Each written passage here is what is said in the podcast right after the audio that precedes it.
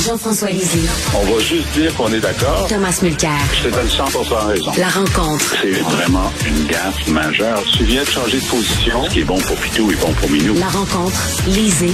Mulcair. Jean-François, euh, qui est tout seul, bien sûr, sur la glace le mardi parce que Tom enseigne. Jean-François, euh, avant d'aborder le sujet dont tu veux me parler, une question. Les participants de la COP 28 sont très déçus, très déçus euh, de la suggestion de l'autre, hein, du président de la COP 28, qui est le cheikh ou le sultan des Émirats arabes unis, qui lui, lui, c'est surprenant, lui, il veut pas qu'on sorte du pétrole. Il, trouve que c'est il trouve que c'est l'Occident qui impose ses valeurs aux pays arabes alors que ça fait partie de leur identité, eux autres, le pétrole. Qu'est-ce que tu en penses? Ah, c'est de leur identité, oui, exactement. Mais euh, il y a quand même, euh, donc si j'ai bien suivi, euh, dans le texte, il est proposé, il n'est pas proposé une sortie du pétrole, mais une, une réduction graduelle. Mais ça, ça n'a jamais été proposé dans aucune COP précédente, Richard. Euh, à la dernière COP, même le Canada s'était opposé à ce qu'on mentionne la réduction. Et pourquoi est-ce que même la réduction, c'est révolutionnaire? C'est parce qu'en ce moment, tout le monde est en augmentation. Quand on regarde les projets euh, gaziers, pétroliers et charbonniers euh, de l'ensemble de la planète, euh, tout est en augmentation marquée.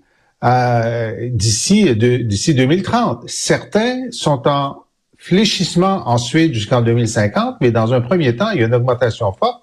Et le Canada euh, prévoit une augmentation de sa production pétrolière de 20% d'ici 2030.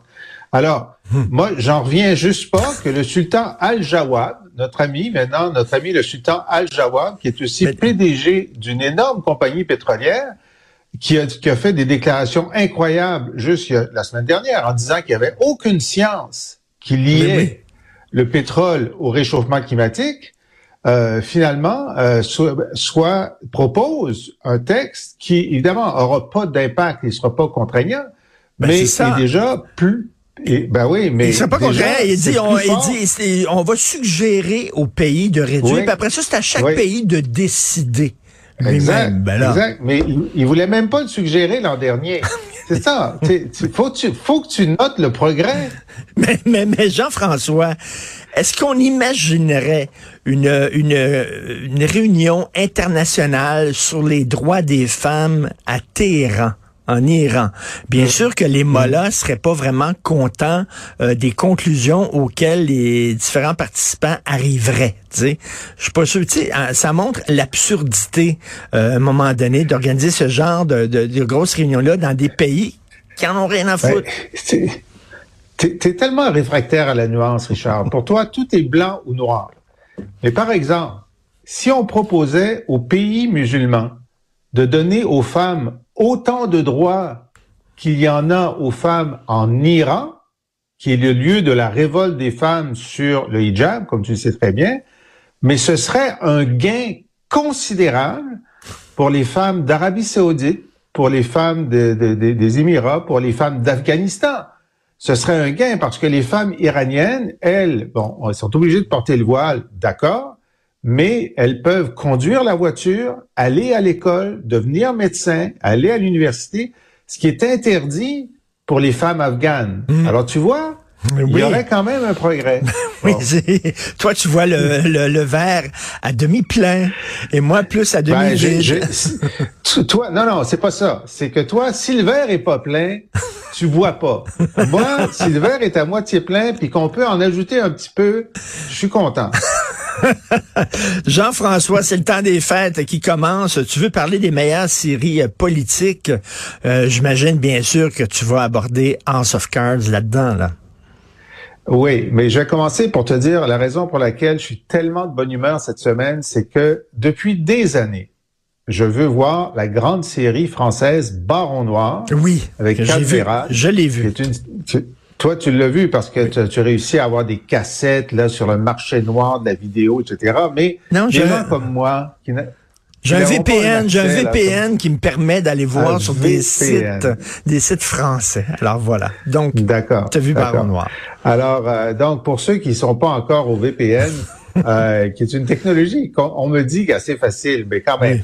Euh, donc, c'est une série de Canal Plus euh, qui a été diffusée à partir de 2016, il y a trois saisons, et jamais diffusée sur une chaîne québécoise. Et moi, j'ai fait du lobby auprès de Télé-Québec et de TV5 depuis des années. À chaque fois que je vois quelqu'un qui est dans l'administration de ça, je dis, franchement, on veut le voir. Et euh, Michel Fortin, qui est euh, au conseil de TV5, que j'avais rencontré l'an dernier. J'ai dit là, Michel, il va falloir que tu nous montres Baron Noir. Et elle m'a écrit la semaine dernière pour me dire, c'est sur le site. Alors, depuis une semaine, Baron Noir, les trois premières saisons, sont sur le site de TV5 en accès libre. Vous pouvez le trouver sur votre ordinateur si vous avez un accès à TV5 sur votre télévision. Euh, et j'ai écouté les six premiers épisodes de la première saison. C'est extraordinaire. C'est, il y, a, beaucoup de moyens. Le scénario est très bien fait. C'est très concret. C'est très dur. Euh, et c'est l'histoire. Donc, euh, euh, on est un peu dans une version rêvée, imaginée de l'élection de François Mitterrand au pouvoir, donc le premier président socialiste, et un de ses députés adjoints, mandarins, est pris dans un scandale où pendant la, campagne présidentielle, le président le lâche et il devient son ennemi. Et là, on va voir toutes les, techniques qu'a le président pour essayer de s'en débarrasser et ce député pour essayer de nuire au président. Mais c'est fait avec une connaissance de la mécanique politique vraiment superbe, y compris au niveau local, au niveau local et au niveau national. Et on passe constamment du niveau local au niveau national. Tu l'as vu, toi? Je l'ai vu. Il faut vraiment être très attentif. Ça va très rapidement, les dialogues. Et tu sais, c'est pas, c'est pas le genre que tu écoutes écrasé sur ton sofa avec des chips. Mm. Là. Mm. Euh, il faut que tu sois très attentif pour comprendre exactement les tenants, les aboutissants de tous les jeux politiques. Là. Mm. Un peu comme euh, House of Cards, mais c'est absolument brillant. Et moi, je suis un fan fini de Canmerade, qui est un, un, ah acteur fantastique qu'on voit surtout dans des comédies. Mais euh, là, c'est comme un de ses premiers rôles euh, dramatiques. Il est formidable. Juste pour montrer comment, donc, il y, a, les grandes manœuvres au niveau national, mais il y a les petites manœuvres au niveau local. Et évidemment, dans le, système français, il y a deux tours. Et dans la gauche, si tu arrives le premier de la gauche au premier tour, tout le monde se rallie derrière toi. Alors, le, président essaie de faire en sorte que le candidat de la gauche écologique passe devant Cadmerade pour l'écarter du premier tour. Et pour y arriver, il faut en sorte que les communistes, qui sont de la gauche, se rallient aux écologistes, ce qui est un peu contre nature, mais le président promet un poste important au candidat communiste local pour qu'il se rallie. Et là, il faut qu'il se dépêche parce que c'est quelques jours avant le premier tour. Donc, il faut, là, c'est avant Internet. C'est avant, ils ont des téléphones pliables d'ailleurs, ils n'ont pas des téléphones intelligents. Alors, c'est des tracts. Il faut que les communistes distribuent des tracts dans les quartiers communistes pour dire aux communistes de voter écolo. Alors, euh, le, le Cadmerade euh, euh, envoie quelqu'un à l'imprimerie savoir il y a combien de tracts? Alors, sous une fausse représentation. Et puis là, il dit, OK, donc ils ont seulement, je sais pas, 10 000 tracts, donc ils vont les distribuer dans, les, dans les, les, boîtes postales des quartiers communistes. Donc, il envoie ses militants avec des crochets prendre les tracts dans les boîtes aux lettres de chaque électeur communiste pour dire s'ils ne savent pas qu'ils doivent se rallier aux écologistes, ils vont voter pour moi. ça, sûrement, ça, ça, l'a inspiré probablement la, la, candidate de Québec solidaire, non? C'est sûr qu'elle a vu ça. Qui avait enlevé les tracts du PQ. Mais c'est vraiment très bon. Euh, écoute, euh, il y en a plein de bonnes séries politiques. de plus en plus, euh, il y en a. House of Cards, Bergen, entre autres, sur la première femme présidente. C'est quoi? C'est en Suède ou Danemark, je crois? Ah, Danemark. Danemark. Alors moi, je dis, écoutez, d'abord, politique 101. Politique 101, il faut écouter Yes Minister et Yes Prime Minister. Ça, c'est des séries britanniques des années 70-80. Euh, très petit budget. Euh, c'est presque du théâtre. Mais la qualité des dialogues et des jeux politiques, alors c'est constamment le ministre qui devient premier ministre et son sous-ministre qui devient premier fonctionnaire de l'État, qui sont en guerre l'un contre l'autre. Le ministre est réformiste, le sous-ministre, c'est, il veut le statu quo, et ils font toutes sortes de jeux pour essayer de euh, gagner. Parfois, le ministre gagne, parfois, c'est le, le sous-ministre qui gagne. Euh, et il y a aussi la politique internationale, mais c'est remarquable et très, très drôle. Euh, ensuite, politique 202, ben, c'est le classique, c'est West Wing. Alors, Ah West oui. Wing, ça se passe à la Maison-Blanche avec un président euh, démocrate fictif. Mais là, tu parlais tout à l'heure dans Baron Noir qu'il faut, il faut euh, pas essayer de faire autre chose en même temps. Mais là, c'est encore pire. Ah oui, là, c'est parce c'est- extrêmement rapide, là. Mais écoute, là, il y, y a un épisode qui est sur deux épisodes, en fait, là. C'est un épisode Mhm. spécial sur deux épisodes. Lorsque euh, se pose la question au président des États-Unis, est-ce que je est-ce que je, je tue, j'assassine un citoyen Mhm. américain qui est soupçonné de terrorisme, qui est dans un autre pays? Est-ce que J'utilise mes pouvoirs pour commander son assassinat? Toute une question de morale et d'éthique. Tu te souviens cet épisode-là? Formidable. Ouais. Ah oui, il y a, il y a plusieurs, plusieurs épisodes qui sont des, des pièces d'anthologie. Et là, on apprend la politique au quotidien, on apprend euh, les compromis, euh, le, le, le, le temps, le facteur temps qui est compressé aussi, comprimé. Euh, c'est le plus proche de la réalité, c'est-à-dire que c'est pas cynique, c'est plutôt positif, mais ça te donne euh, l'heure juste de vraiment ce qui se passe. euh, et au et- du et le côté américain. humain aussi, hein, les, les histoires d'amour Mm. qu'ils peuvent avoir entre les personnes qui travaillent ensemble, les histoires de couchettes et tout ça, là, parce que tu sais, Mm. Ils passent exact. leur vie totalement euh, dans le même corridor, Absolument. ces gens-là. Euh, tout à fait. Alors, est-ce qu'on a politique et- et 303? Il y a ces- il y, a, il y a ces scènes aussi de corridor. hein. C'est Oui. ça qui est Ben dans, dans West Wing. Moment donné, il marche, le président marche, ses conseillers arrivent, Et là, il y a des gens qui c'est filmé pendant qu'il marche. C'est c'est une, écoute, combien de fois il, il faut qu'il le fasse avant d'avoir la bonne prise, je ne sais pas. Alors donc, euh, politique 303, mais là, on passe au cynisme politique. Et pour le cynisme politique, moi, la meilleure, c'est Boss. Boss, il y a deux saisons, c'est un maire corrompu de Chicago qui apprend dans la première minute de la première euh, premier épisode qu'il va mourir. Et donc, ça le libère pour euh, faire des choses euh, qu'il veut faire. Et c'est euh, et c'est écrit avec un c'est écrit avec une mitraillette.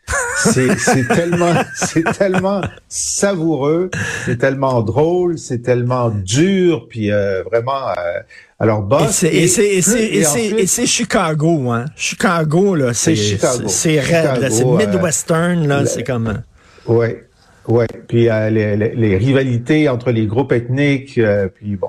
Alors ça, c'est vraiment pour moi, euh, c'est excellent. Ensuite, évidemment, House of Cards, les trois premières saisons. Ensuite, ça devient un peu n'importe quoi. oui, Mais oui. les trois premières saisons dans House of Cards, c'est euh, aussi l'idée de quelqu'un qui a aidé le président à être élu, donc un sénateur, je pense, euh, qui, qui a aidé le président à être élu, qui pense qu'il sera récompensé en ayant le poste de secrétaire d'État, mais qui est floué.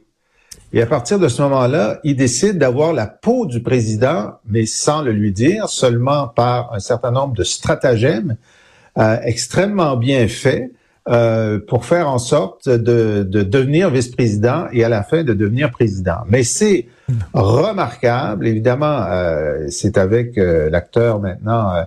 Euh, euh, Persona non grata, là, maintenant, si vous regardez cette série-là, regardez ça euh, avec les rideaux tirés pour pas que personne vous voit en train de regarder. Mais, mais Jean-François, est-ce que tu as déjà vu, parce que c'est une adaptation euh, américaine d'une série britannique Oui. des années 80, Oui. la série originale britannique, je la préfère. Elle est vraiment, vraiment bonne.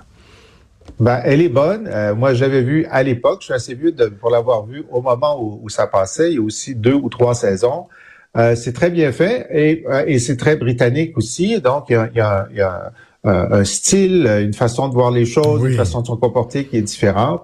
Euh, mais euh, j'ai quand même, ayant vu les deux, moi, je donnerais la palme à la version américaine pour les, les, les trois premières saisons, mais on peut, on peut déguster et voir les différences aussi entre les deux. C'est intéressant. Et en terminant... Alors, au Québec, oui. Ben, en Duplessis, ben, Duplessis, vraiment, là, il faut. Oui. Je sais pas où on peut voir la série Duplessis. Est-ce qu'elle est en ligne quelque part sur une des nombreuses plateformes? Je le sais pas. Scénario, dialogue formidable de Denis Arcand avec une interprétation de Jean oui. Lapointe magistrale. Ouais. Le seul problème avec Duplessis, c'est que ça a complètement réhabilité le personnage et le côté obscur euh, n'est pas assez présent. Moi, je pense que Duplessis, euh, juste de dire qu'il a retardé de 25 ans la Révolution tranquille, c'est extraordinairement, euh, je pense que ça, ça ternit la totalité de son, de son mandat. Il y a d'autres raisons de le détester à part ça, mais effectivement, les gens de notre, nos générations se souviennent de Duplessis. Non, ils se souviennent de Jean Lapointe, oui. euh, qui, euh, qui, qui le rendait sympathique. Euh, truculent, il, il, le, rend, il le rendait truculent. Hein? Oui. Il y a une autre série qui est difficile à voir, c'est euh, euh, avec Michel Côté, c'est Si la tendance se maintient, euh, qui est très, très drôle.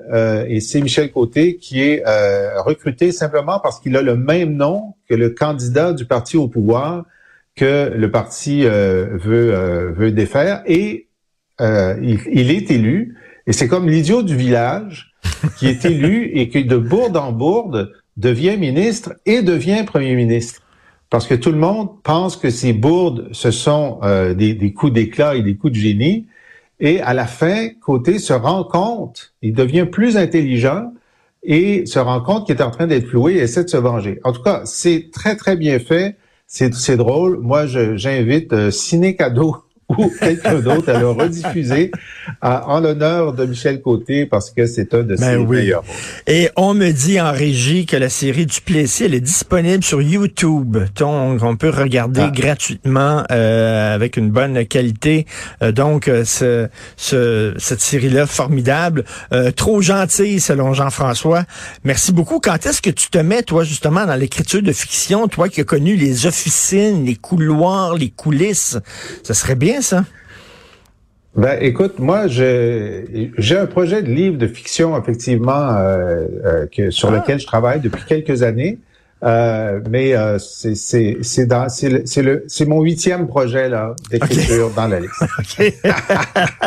Merci Jean-François bonne journée, salut, à demain. Merci à toi, salut. salut.